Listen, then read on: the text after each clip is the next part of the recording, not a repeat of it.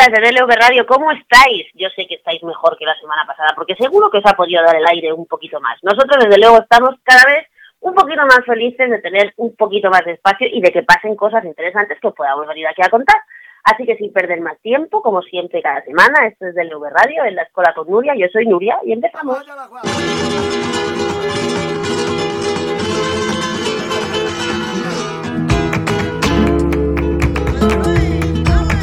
Qué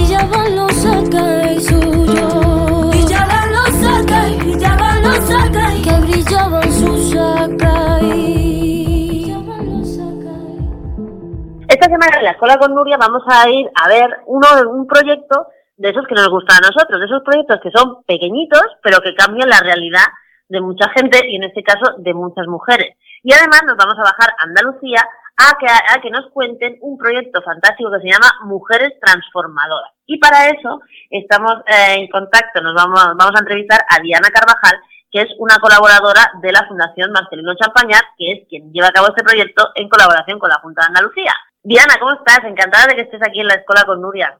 Pues muchísimas gracias por la oportunidad, Nuria. Para mí de verdad es muy importante el poder difundir eh, iniciativas como esta, que, que en este momento que estamos tratando de levantar cabeza después de la pandemia, pues creo que tiene mucha importancia y es necesario que se conozca eh, este tipo de iniciativas.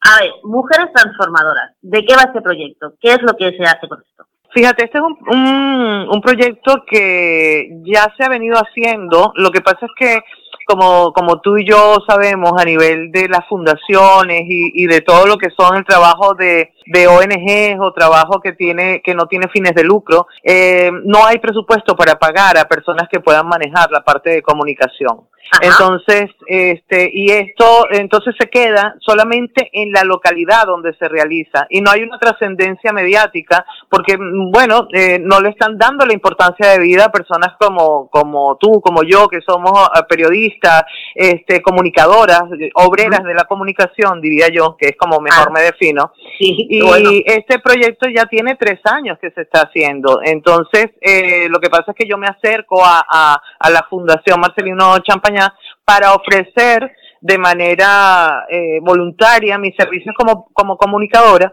y periodista y poder difundir. Entonces levanto una nota de prensa, pero este proyecto ya se ha hecho durante tres años. Lo que pasa es que eh, ha tenido bastante importancia y acogida, pero no ha tenido la trascendencia como para que llegue a más gente. Y esto es lo que este año se ha tratado de hacer eh, con la colaboración eh, pues de nuestro equipo de, de, de comunicadores, eh, porque creo que es muy importante que se sepa que en Andalucía yo sé que esto se, se va a realizar a nivel nacional, pero en estos momentos estamos eh, con, con esta, este proyecto en Córdoba, Jaén, Cádiz y en Sevilla. Eh, somos nosotros desde San Lucas la Mayor quienes tenemos la responsabilidad de llevarlo a cabo. Ajá. ¿Y cuáles son las acciones concretas que se llevan en este proyecto de Mujeres Transformadoras?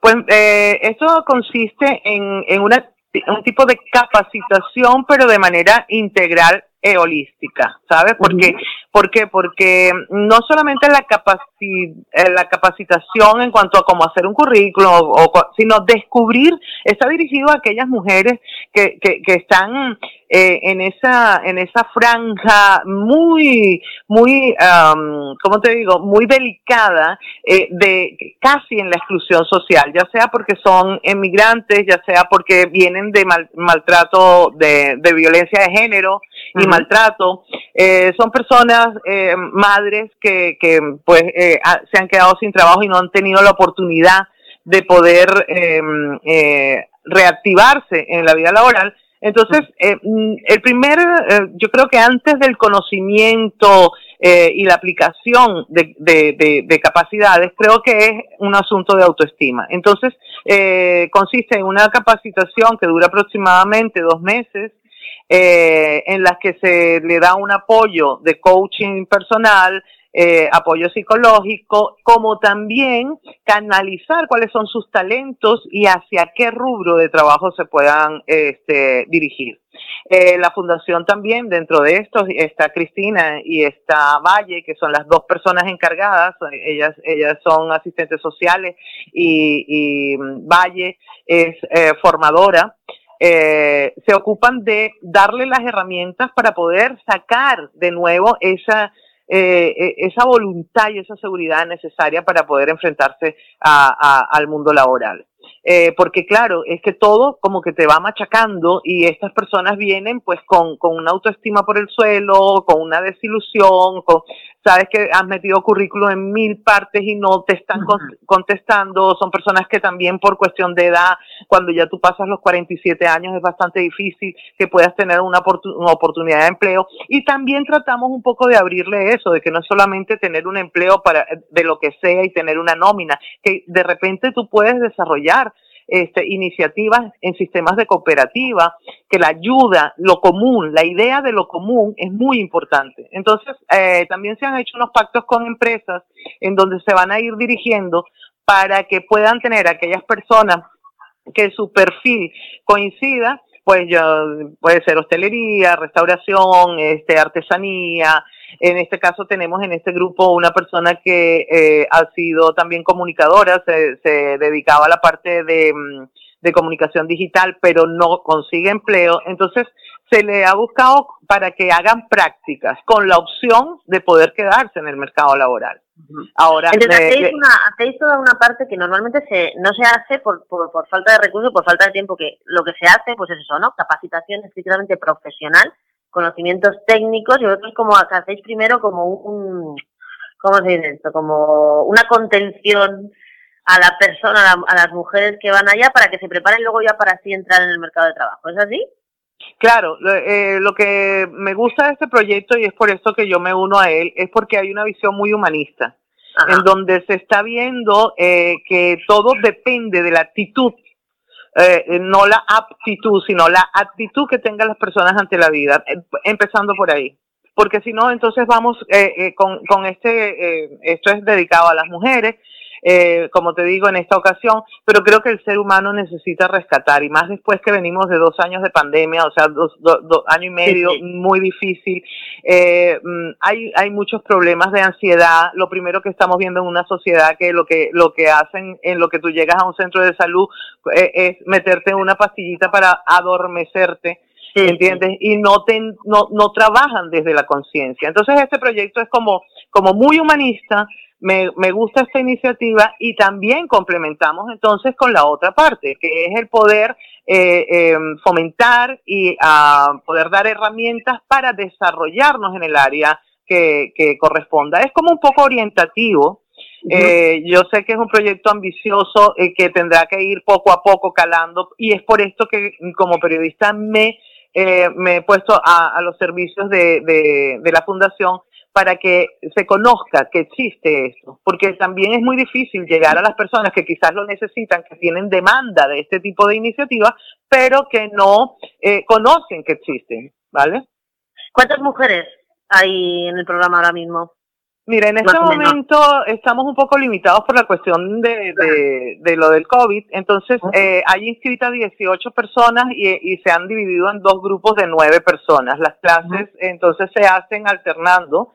Eh, unas tienen clases lunes, miércoles y viernes este, a un horario y las otras tienen martes y jueves y después coinciden en actividades este eh, extra eh, aula, ¿no? Tratan de ir a, espacios abiertos para recibir charlas. De hecho, yo, el lunes y el martes estaré dando unas charlas eh, dirigidas a lo que es el liderazgo, la autoestima, el manejo de, herramientas para poder em, conocernos y llegar más a la conciencia y técnicas de meditación.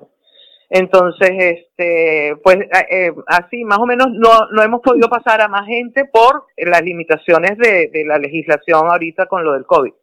¿Y que, que las mujeres que están en Jaén, en Sevilla, en Córdoba, que pueden son susceptibles, que se están oyendo, ¿dónde se pueden dirigir por, para poder formar parte de este programa? Bueno, yo creo, eh, en, el programa ya arrancó el día lunes, pero sí estamos haciendo las listas de espera. edición, lo que sea, o sea, para estar ahí. Para, exacto, para ponerse en contacto con nosotros pueden buscar eh, en, la, en, la, en el Facebook, en las redes sociales, la Fundación Marcelino Champañac en donde están diferentes, porque no solamente se trabaja con, con, este tipo de, de, rango social, sino también hay para eh, este, personas que están en la cárcel, este, jóvenes que no tienen todavía, eh, no han llegado a su primer empleo. Entonces, todos estos proyectos se encuentran en la página web y en las redes sociales de la Fundación Marcelino Champañac. En el caso concreto de San Lucar la Mayor, podrían este, tomar contacto con em, eh, Fundación Maristas eh, eh, San Lucar la Mayor. Bueno, pues Diana Carvajal, ha sido un placer que tenerte aquí para hablar del proyecto. De, recordamos a todos el proyecto Mujeres Transformadoras. Pero que a mí lo que me ha quedado así más claro quizá es que primero se intenta transformar y ayudar a la, a la persona, a las mujeres, para luego lanzarlas, entre comillas, a, una, a un reenganche del mercado laboral y de las actividades productivas. Es así, ¿no? Sí, esa, esa es la idea, por eso el título, Mujeres Transformadoras, porque solamente cuando podemos transformar esa memoria de dolor en, en una experiencia que va a ser que nosotros podamos volver a ser proactivas ante la vida, entonces estaremos transformando no solamente nuestras vidas, sino también la sociedad. Este es el fondo de, del mensaje en sí de este proyecto Mujeres Transformadoras. Diana Carvajal, muchísimas gracias. Esto es de LV Radio, es tu casa, para lo que queráis. Muchísimas gracias a ti, Nuria, a todo el equipo y, y sobre todo muy agradecidas por este apoyo en la difusión de estas iniciativas. Muchísima suerte. Gracias. Adiós. Adiós. Y volvió el sabor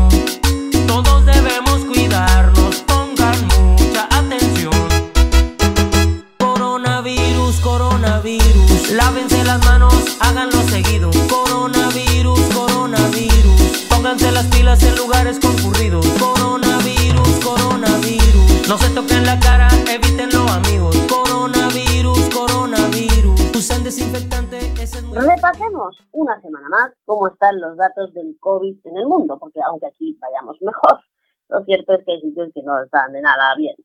Esta semana hemos llegado, casi vamos a llegar de hecho, a los 160 millones y medio de casos confirmados de COVID en el mundo, de los cuales 3,6 millones están en España. La última semana ha crecido 5,1 millones de casos en el mundo, eh, 39.230 de ellos en España.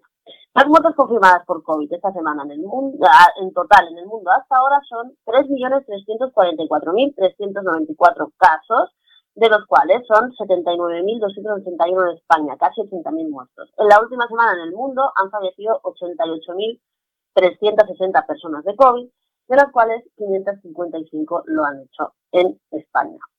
En la comparativa de los datos en España de esta semana con la anterior, todos los indicadores son eh, a la baja, son positivos, aunque aún son bastante elevados.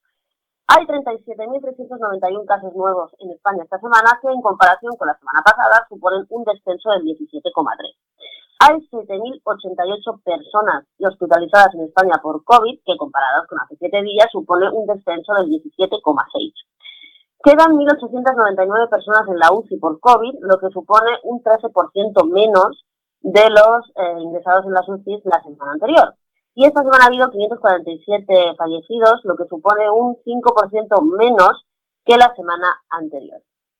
En cuanto a la mejor noticia de la vacunación, tenemos hoy en España casi un 15% de la población inmunizada con las dos dosis, que son 6.976.683 personas, y se han administrado ya 21,21.683.707 dosis, que es el 90% de las casi 24 millones de dosis recibidas. Ya sabéis que vamos bien. Los datos de los datos de bajada de todos los indicadores responden al efecto obvio de la vacunación. Por eso, como sé que todavía hay gente por ahí que no se quiere vacunar, por favor, vacúnense, aunque no sea por, por sí mismo, vacúnense por el resto, que podamos salir de esta pesadilla de una puñetera vez. ¿Qué ha pasado con referente al COVID esta semana? Pues mirad, han pasado varias cosas. Lo primero es que la OMS en un informe ha publicado que el, COVID, la pandemia, se pudo evitar. Así, pim pam, tal cual que no se hizo porque el liderazgo político estuvo ausente. Señalan este informe de la OMS que en febrero del 2020 como el mes de las oportunidades perdidas, cuando los países prefirieron esperar a actuar. Acordaros que aquí en Barcelona, por ejemplo, hubo un escándalo que porque se decidió eh, cancelar el Mobile World Congress del 2020 y todos salieron, todas, hay una rueda de prensa que quedará para la posteridad con la alcaldesa de Barcelona, Carmen Calvo, todas las administraciones diciendo que era una exageración. ¿eh? Eso quedará ahí. Y eso es lo que dice la ONU. Hay la ONU, la ONU. El documento hace un llamamiento para introducir cambios radicales para evitar una nueva pandemia en el futuro. Como digo, la pandemia de coronavirus que ha afectado a todo el planeta, según la ONU, puede evitarse. No ha sido necesario tener que lamentar, no ha sido necesario tener que lamentar millones de muertes y afrontar las graves consecuencias económicas. No hubiera sido necesario, mejor dicho, afrontar todo lo que nos ha pasado. Es la principal conclusión del informe elaborado por expertos independientes para la ONU la OMS, que critica la actitud de los principales líderes mundiales. Habría bastado con actuar antes. Había labores débiles de cada punto de la cadena, que ha provocado el desastre, asegura el informe del equipo que ha liderado la, ex primera ministra de Nueva Zelanda, Helen Clark, y la expresidenta de Liberia, Ellen Johnson Sirleaf.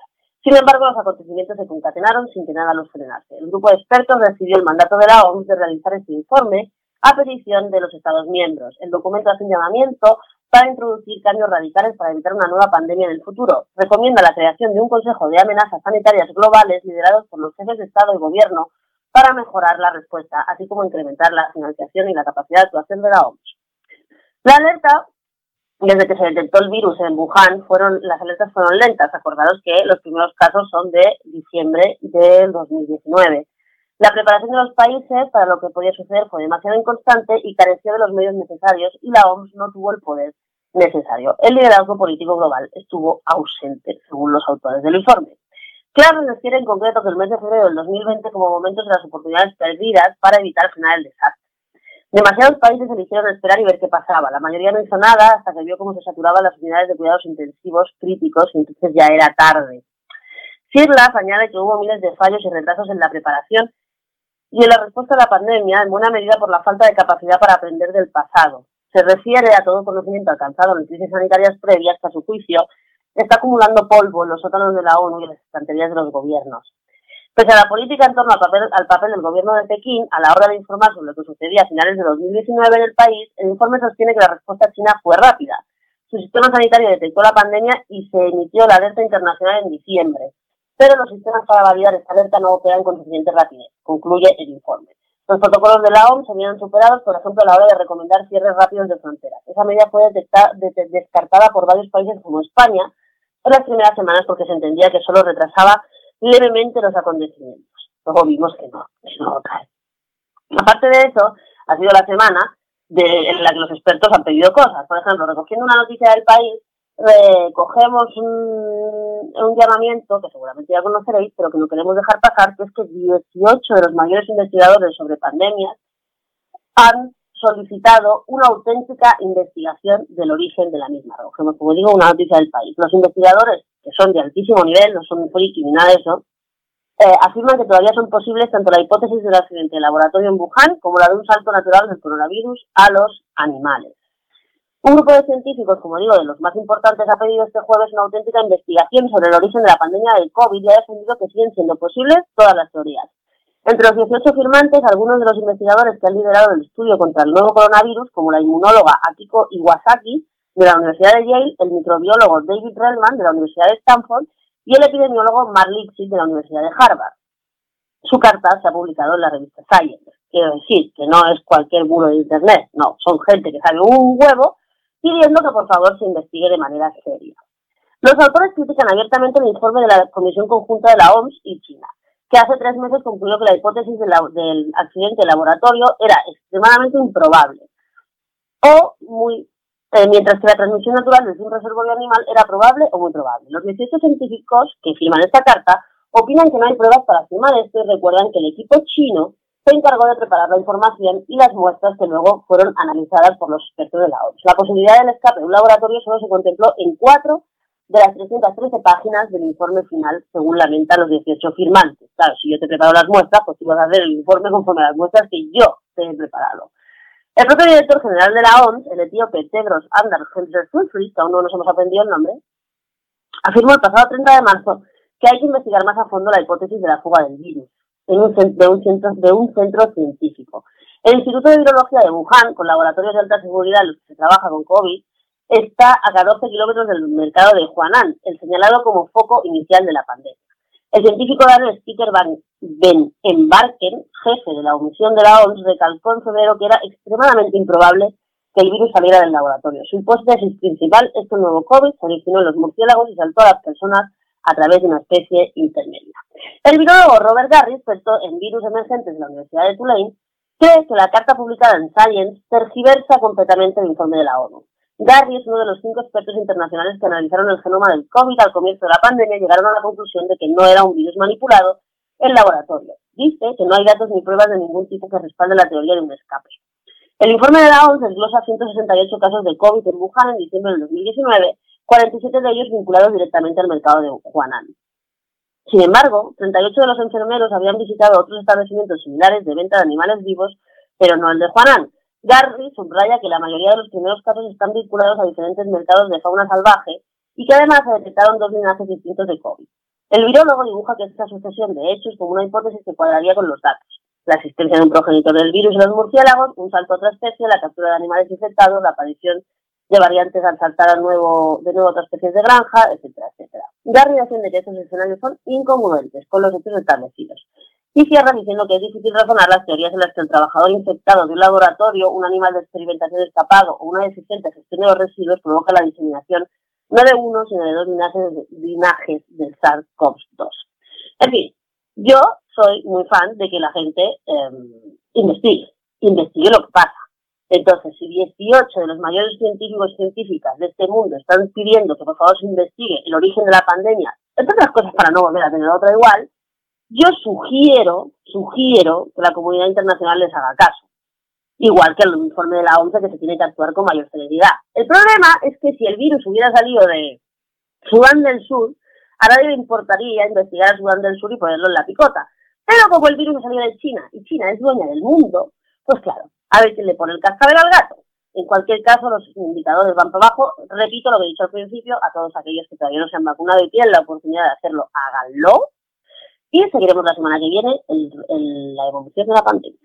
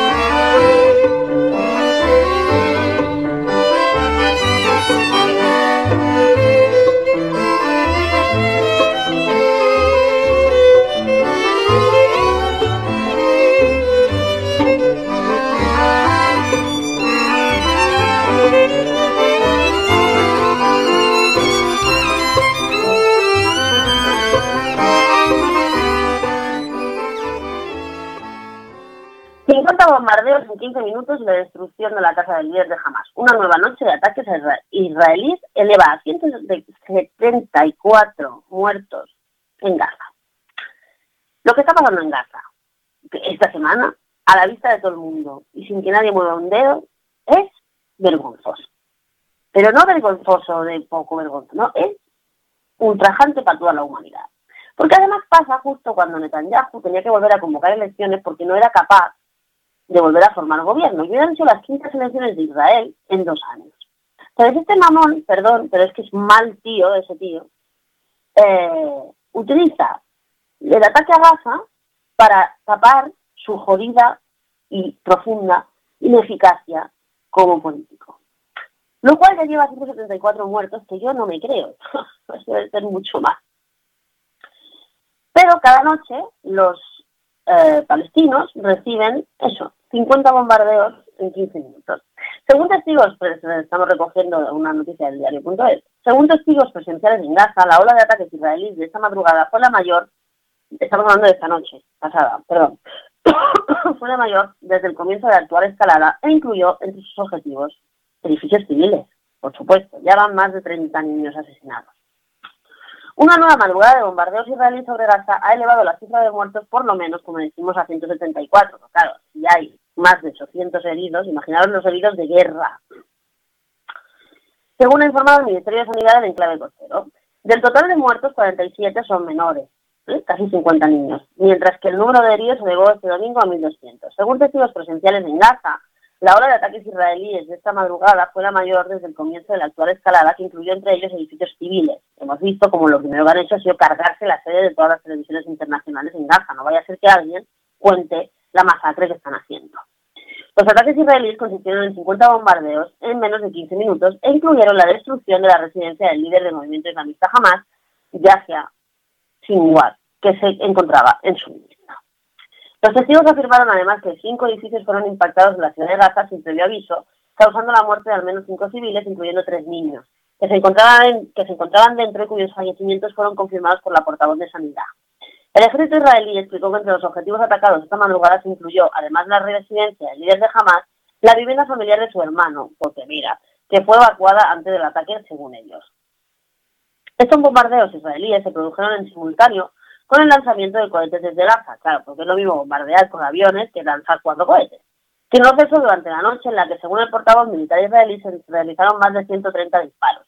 Los ataques siguieron a una ola de fuerte, fuerte ola de cohetes lanzada esta madrugada hacia Tel Aviv, que ha sido anunciada previamente por el líder del brazo armado de Hamas, Mohamed Diez, y que se extendió a múltiples ciudades del centro de Israel. Según el ejército israelí, estos disparos se elevaron a cerca de 2.900 proyectiles lanzados desde el comienzo de la actual escalada bélica, de los cuales unos 450 cayeron, cayeron dentro del enclave, encima, o sea, tiran los, cohetes y como son tan buenos, les caen dentro, ¿sabes? Y unos 1.500 fueron interceptados por el sistema antimisiles israelí, cúpula de hierro. Ustedes que no sé si llegan a alcanzar a pensar el poderío militar de Israel. Israel es un país en el que todo el país es ejército literalmente todo el país, toda la población es ejército. Hacen el servicio militar durante tres años y están en la reserva durante los próximos, me parece son 10 o 15, no recuerdo exactamente. Eso quiere decir que durante los tres años en Israel te toca pringar seguro, hacen la mili obligatoria, hombres y mujeres. Durante esos tres años pringas fijo porque no hay tres años de paz en Israel.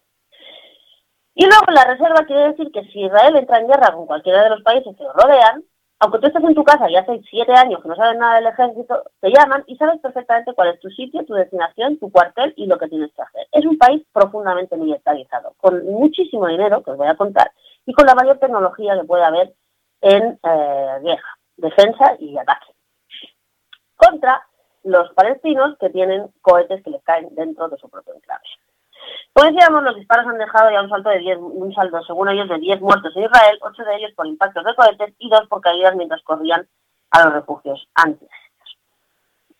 que nos estén matando como moscas ya es eh, bastante vergonzoso, pero lo que es más vergonzoso todavía es comprobar cómo la política internacional es, en este caso, el mismo borde de siempre. Hemos visto al abuelito Biden salir a, a decir que, que la respuesta era proporcional, proporcional Hemos visto a la Unión Europea salir a decir que es hay que negociar.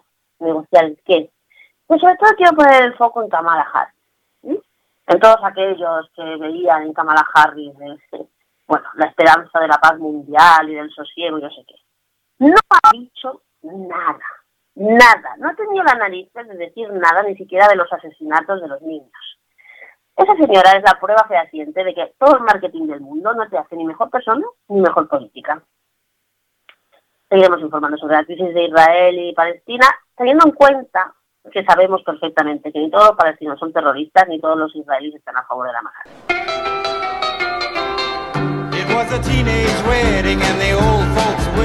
well. You could see that Pierre did truly love the mademoiselle. And now the young monsieur and madame have rung the chapel bell. Show you never can tell. They furnished off an apartment with a two-room robot sale. The coolerator was crammed with TV dinners and ginger ale. But when Pierre found work, the little money coming worked out well. C'est la vie, say the old folks. Goes to show you never can tell.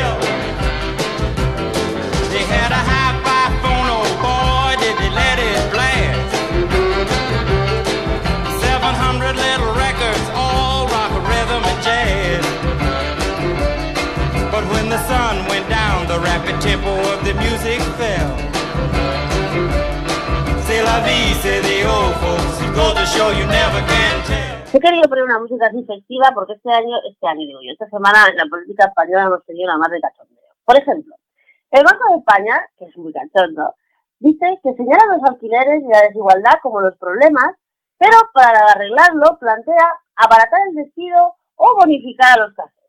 En el informe anual del supervisor es una mezcla de diagnósticos audaces y de viejas recetas más propias de los tiempos de la austeridad que de los vientos que soplan a favor de los fondos Next Generation de la Unión Europea o de las políticas eh, de gasto público.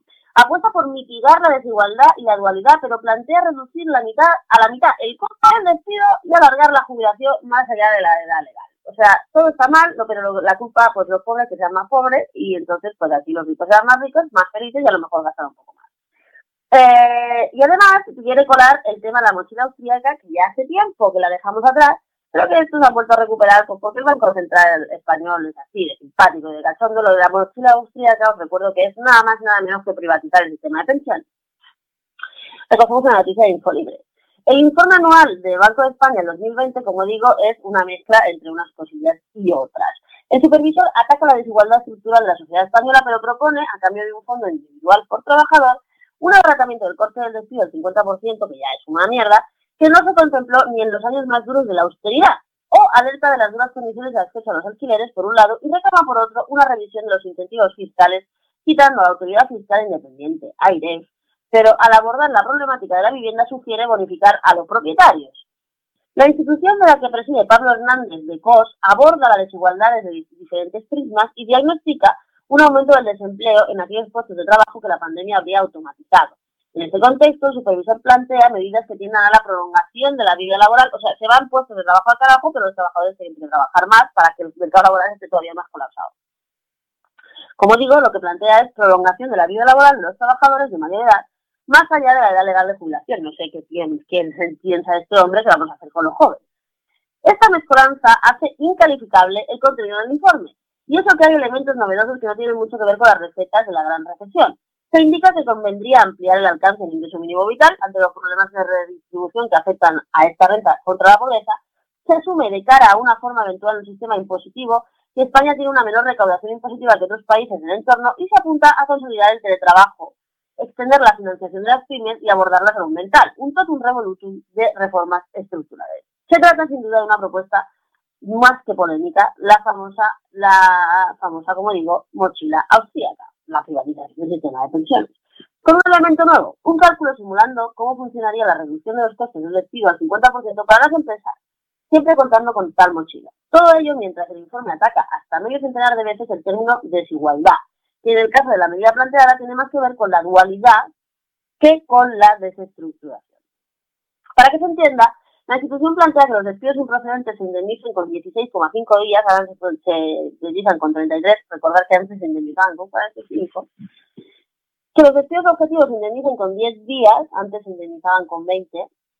Y que se, y que se indemnicen los despidos temporales con 6 días, ahora son 12. Y en los momentos en los que más se, se carburaron los recortes presupuestarios en España, se llegó a tal cosa. Eso es lo que ha dicho el, el- el informe del Banco de España, a los que los sindicatos ya han salido a decirles cuatro cosas, por lo menos, que te Albrecht y la UGT. ¿Qué más ha pasado en España y os ha hecho gracia? España también ha aprobado esta semana su primera ley contra el cambio climático, que los ecologistas dicen que llega tarde y que llega mal. ¿sí?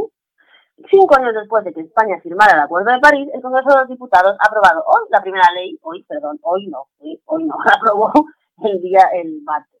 Eh, la ley contra el cambio climático con el apoyo mayoritario de los partidos políticos, solo Vox ha votado en contra del Partido Popular que se ha abstenido. Esta ley establece cuatro objetivos básicos, la reducción al 23% de las emisiones de CO2 para el 2030, la prohibición de vender coches de gasolina o gasoil a partir de 2040, que se van a entregar los coches a todos, la prohibición de vender coches, como digo, el aumento de la producción de energías limpias más del 42% y la obligación de disponer de un área de bajas emisiones para los coches en las ciudades de más de 50.000 habitantes. Todo con los coches. Solo Vox ha votado en contra de esta ley y el Partido Popular se ha abstenido, pero los grupos ecologistas, como decía, critican ya esta nueva norma legal por tener unas metas demasiado pequeñas. Esto del ecofascismo también tiene tela, ¿eh? El texto de la ley ha sido realizado por el gobierno y al final ha obtenido el apoyo de los grupos excepto Vox, que ha votado en contra, por el Partido Popular y más país ecoverdes que se han abstenido. Aquí, las alianzas que se hacen últimamente en, la- en el Congreso de España es la pera. La primera ley española contra el cambio climático entrará al día siguiente de su publicación en el BOE, pero sigue sin gustar a los grupos ecologistas porque afirman, como digo, que su objetivo es muy pequeño. Además, la ley contra el cambio climático prohíbe también las prospecciones de explotación de hidráulicos en España y los proyectos de fracking y la minería de uranio. Con estas y otras propuestas, la ley fija el objetivo que España alcance a más tardar en el 2050, igual es bueno, en 2050, eh, la neutralidad climática, es decir, que los vehículos, que ni los vehículos ni las industrias puedan usar ya combustibles de origen fósil como el carbón, el gas o el petróleo. Todo esto, perdonadme, pero es, me parece una cojonada inmensa. Porque mientras nosotros lo que hacemos es incentivar la industria del automóvil eléctrico o lo que sea, los países en vías de desarrollo siguen dependiendo de los combustibles fósiles. Entonces, es como, si, es como lo de la pandemia y las vacunas. Parece como si nosotros nos vacunamos todos, todo va a estar bien, aunque los demás se mueran, ¿no? Pues esto es lo mismo. Es parece como si España no contamina, pero sigue contaminando el tercer mundo para producir para nosotros, ¿eh? porque los que contaminan ellos por ellos producen para nosotros, eh, todo va a estar bien, ¿no? Entonces, aquí lo que va a pasar es que nos van a joder, porque ¿quién tiene dinero para cambiarse los coches? ¿Quién tiene dinero para hacer ese cambio de infraestructura sin ningún tipo de ayuda? Y si no, os aconsejo que vayáis a preguntar a los concesionarios eh, automovilísticos cómo está el patio. Y el país, los países de vías de desarrollo van a tener que seguir contaminando exactamente igual porque tienen, los obligamos a producir cada vez más chorradas para los países ricos. Ergo, todo esto es una auténtica cojonada, porque la política del cambio climático mundial tiene que ser eso, mundial, porque si no, no sirve para un pito. Entonces, pues esto que se apruebe ley de cambio climático que está muy bien, la la la, no sé qué, de todas maneras no veo más eh, medidas de, ni de obligación de reciclaje a las empresas, ni de impuestos por el tema del no reciclaje. Solo veo medidas que afectan a la gente. No veo medidas que afectan a las empresas, a las grandes contaminantes de las empresas, ni veo un aumento de las multas por los delitos, por los ecocidios. No veo nada. Lo único que veo es un ataque a la empresa automovilística tradicional para pasar la inversión a los coches eléctricos. A mí esto me parece una estafa. De verdad me parece una estafa. Hablaremos, intentaremos hablar en breve con grupos ecologistas a ver lo que nos dicen. Pero así planteado, me parece un mojón.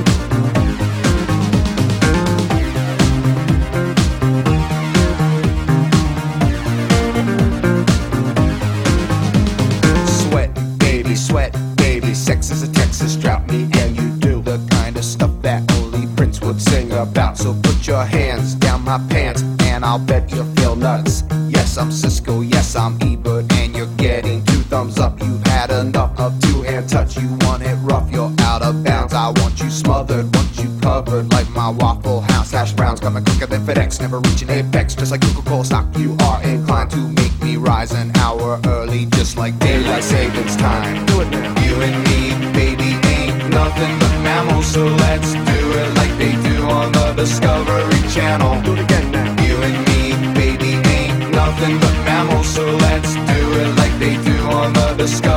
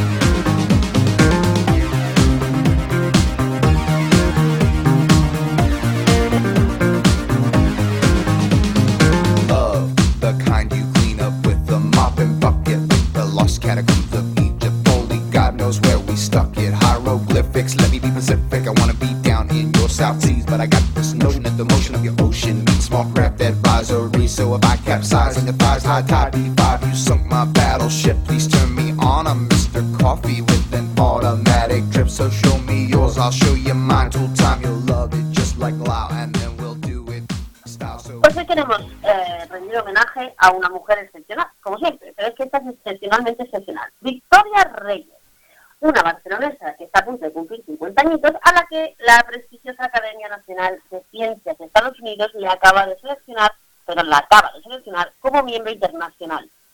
Con su nombramiento junto al filólogo Luis Enjuanes, eh, suman nueve españoles en esta categoría y casualmente Reyes, Victoria Reyes, es la única mujer entre ellos. La academia, formada por 2.400 científicos de primer nivel, entre los que recoge 190 premios Nobel, cuenta con 500 miembros internacionales y, recoge, y escoge un máximo de 30 cada año.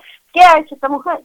Pues irse a la selva amazona, a, a, amazónica, a la selva de Amazonas, jolín, a, estudiar cómo afecta ella sí el cambio climático a las tribus autóctonas. Esta científica de ICREA se fue a la selva de Bolivia en 1999 a estudiar cómo los chimanes, pronunciado chimane, transmitían eh, sus conocimientos culturales sobre las plantas. Un trabajo que en un principio duraría, duraría 18 meses sobre el terreno y que al final la hizo quedarse 5 años y tener dos hijas en el poblado de Yaranda. Esa comunidad ha crecido desde las 30 familias de entonces a las 70 que la componen actualmente y se encuentra a 50 kilómetros del lugar más cercano con electricidad, a un día de viaje en canoa a motor por el río Maniquí. Ella cuenta que tenía muchas comodidades, asegura la investigadora, como un panel solar, agua corriente del río, una casa de bambú y una mesa para el ordenador. Ella y su pareja, un agrónomo francés, establecieron un método de intercambios con la comunidad, azulejos por pesca, anzuelos por pescados. Este sistema de trueque era el eje de su relación con los chimanes, a todos los niveles, un acuerdo con la comunidad tras preguntarles qué podían hacer por ellos.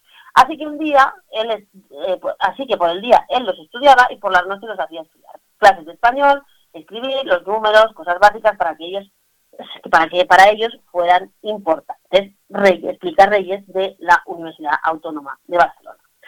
Este principio ético sigue siendo una norma imprescindible para su trabajo científico de investigación antropológica con comunidades indígenas de todo el mundo. Necesitan permisos gubernamentales, pero también de los pueblos que estudia y cada uno de los individuos a los que entrevista. Ella es una antropóloga, obviamente. Estamos trabajando con personas que tienen todos los derechos, por ejemplo, de imagen.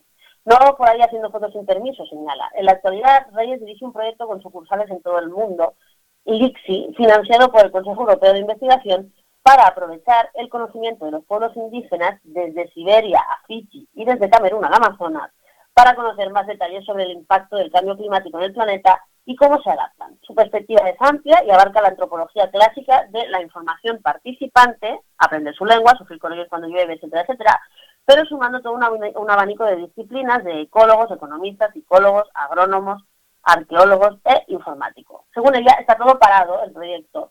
En algunos sitios no nos daban acceso, pero mi prioridad era no perder a nadie en riesgo. Son comunidades que están aisladas y puede pasar como que en estos, como con estos misioneros que llegaban hace cinco siglos, que con un resfriado los mataban a todos. Advierte la antropóloga. Su última visita a los chimanes fue en octubre del 2019, poco antes de que llegara la pandemia, y la recibió una multitud. Sus antiguos vecinos querían saludarla y ver si tenía más pelos blancos. eh, recuerda por videoconferencia desde Montpellier. Reyes contó recientemente en un libro su experiencia con la maternidad en el Amazonas mientras realizaba su investigación antropológica. Supongo que me había convertido en científica y al mismo tiempo me había convertido en nativa de la aldea Chimane. Antes de ir nunca pensamos en una familia, pero una vez allí estuvimos, los Chimane hicieron que pareciera todo tan sencillo que supongo que entendíamos realmente por qué esa gente estaba sorprendida o asustada por no estaba sorprendida o asustada por nuestra decisión. En fin, una gran mujer, una gran científica, una gran antropóloga que ha, conseguido el reconocimiento internacional que muchísimas no consiguen. Así que desde aquí, felicidades a mi paisana Victoria Reyes de la Universidad Autónoma de Barcelona.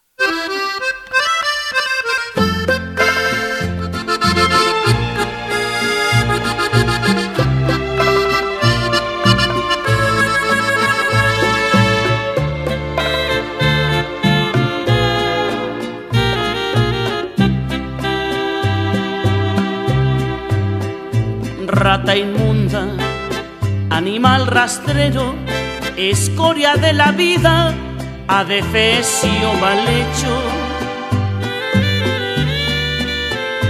infrahumano, espectro del infierno, maldita sabandija, cuánto daño me has hecho. El ratas de esta semana se lo vamos a dar a José Ignacio Goiringolzarri. ¿Quién es este señor? Pues este señor es el nuevo presidente de la fusión resultante de CaixaBank y Bankia, o sea, CaixaBank, que en medio del ERE propuesto que pretende dejar a más de 9.000 personas de la Caixa en la calle, ha decidido subirse el sueldo a 1,65 millones de euros al año, que es más del triple de lo que cobraba en Bank. Así que por este gesto de desvergüenza absoluta, esta semana el rata se va para la banca para José Ignacio Goiringolzarri y todos los que aprueban esta subida de salario mientras la gente se va a la puñetera calle. Alimaña, culebra ponzoñosa, desecho de la vida, te odio y te desprecio. Rata de dos patas, te estoy hablando a ti porque un bicho rastrero, aún siendo el más maldito, comparado contigo, se queda muy chiquito. Maldita sanguijuela, maldita Pues hasta aquí hemos llegado en el programa de esta semana, como siempre, que hemos presentado otra vez la mejor información, la más completa y la más crítica, para que nuestros oyentes y oyentas tengan siempre una opinión formada. Como siempre, estamos al lado tuyo en nuestras redes sociales de LV Radio, en Twitter, Facebook, Instagram, en nuestro canal de YouTube y ahora también en Twitch. Por favor, apuntaros a Twitch para que no os perdáis ninguno de nuestros vídeos en directo, que ya sabéis que son los martes a las 9 y media de cada día y los jueves a las dos y media en Política Activa. Agradecer a las participantes, especial, especialmente el, martes, el jueves pasado de Política Activa, a Irune y a Isabel, y a María, por supuesto, por el eh, maravilloso programa que hicieron a raíz del caso de Irune y a raíz de todo el tema es violencia institucional contra las mujeres. Fue un programa fantástico, ha tenido muchísima repercusión y desde aquí les queremos agradecer su participación en esta que siempre va a ser su casa. Y si no lo habéis visto, por favor, verlo, porque está colgado en nuestro canal de YouTube. Si hubierais estado apuntados a nuestro canal de Telegram, os hubierais enterado, pero bueno, ahí está.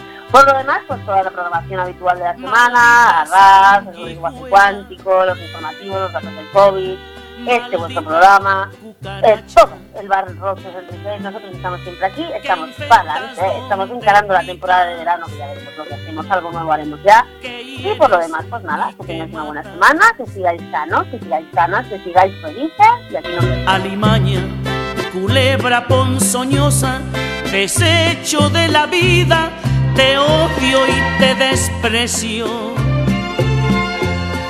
Rata de dos patas, te estoy hablando a ti. Porque un bicho rastrero, aún siendo el más maldito, comparado contigo, se queda muy chiquito.